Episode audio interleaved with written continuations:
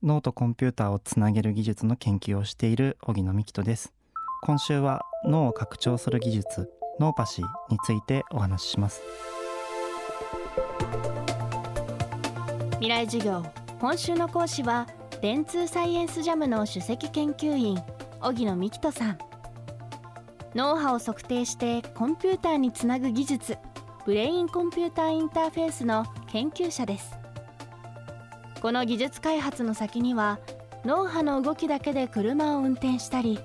イメージするだけで海外旅行ができたりという想像を超えた未来が待っているかもしれません。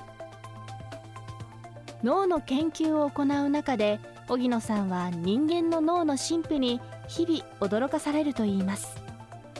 未来授業4時間目。テーマは人間の脳という未知の領域。人間の脳って非常に神秘的になっていて常に変化しているんですね。で全世界の研究者の方々がこの脳の解明をして脳を機械的にあの解明をしようとするんですねこういう刺激を入れたらこういう反応になるだろうとかあのこことこことここがつながっていてこういうふうに脳の中で情報が伝達しているんだみたいなことを調べようとするんですが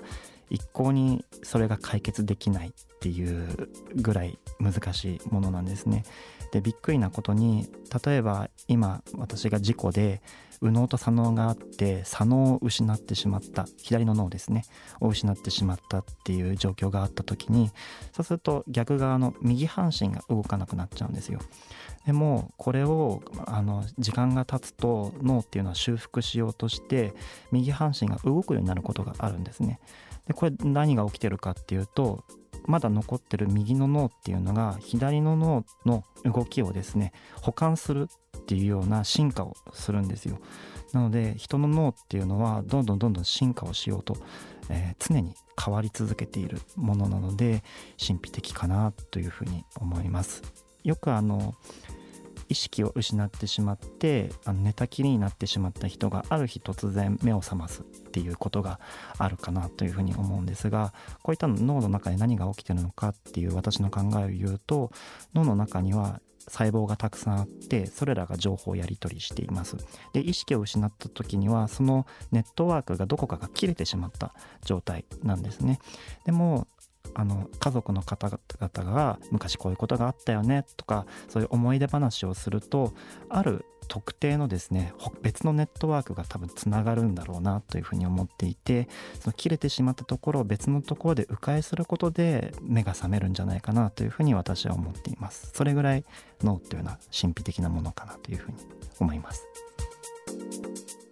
最後に荻野さんは自らのキャリアを振り返りながら若い世代のリスナーにこんなエールを送ってくれました10代20代の若いリスナーの皆さんにお伝えしたいことというのは自らが熱中できる好きなことを、えー、探し続けてほしいということですね。やっぱ与えられたことを正確にやるっていうことを我々は教育されてきました。でも自分で何か道を作ってその道を行くっていうことはなかなか教えてもらってないんですね。なのでこのラジオを聴いてくれたことをきっかけにしてそういった自分で道を作る。でその道が行き止まりだったりだとかまた同じ道に戻ってくることもあるかもしれないんですけどそうやっって自分が好きなものこれは好きだこれは嫌いだっていうことを見つけていくのがやっぱ10代20代は大事なんじゃないかなというふうに思います。私もあのいろいろ寄り道もしてきていて学生時代は脳波の研究をしていました。でも一回ですね就職先としてはセキュリティ情報セキュリティの会社だとかあとは人工衛星を作る会社にいたことがあるんですね。でもまあそういったところをやってみてでなんかちょっとこれ違うなと思ってまた脳波に戻ってきたっていう感じなのでそれはやっぱりいろいろ体験してみてああやっぱり自分は脳の研究をしたいんだなっていうふうに気づくきっかけにもなったのでいろんな体験をしていろんな道を進んでもらいたいなというふうに思います、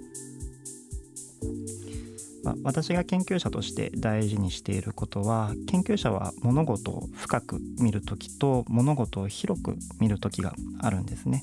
で物事を深く見るためには幅広い知識を知ってないといけないです。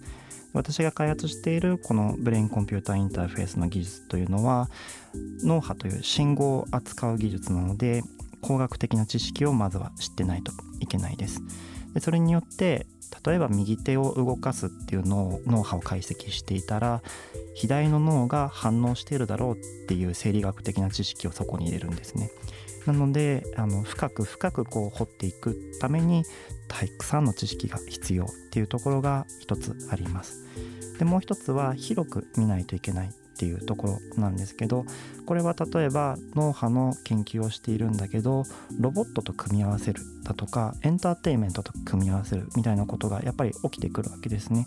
でこれは自分の感性が豊かでないと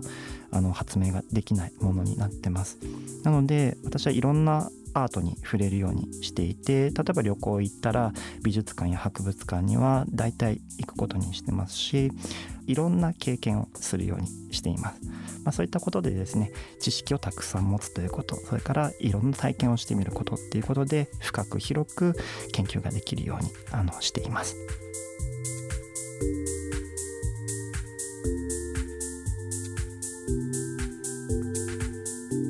未来授業今週の講師は電通サイエンスジャムの首席研究員荻野幹人さん。今日のテーマは人間の脳という未知の領域でした。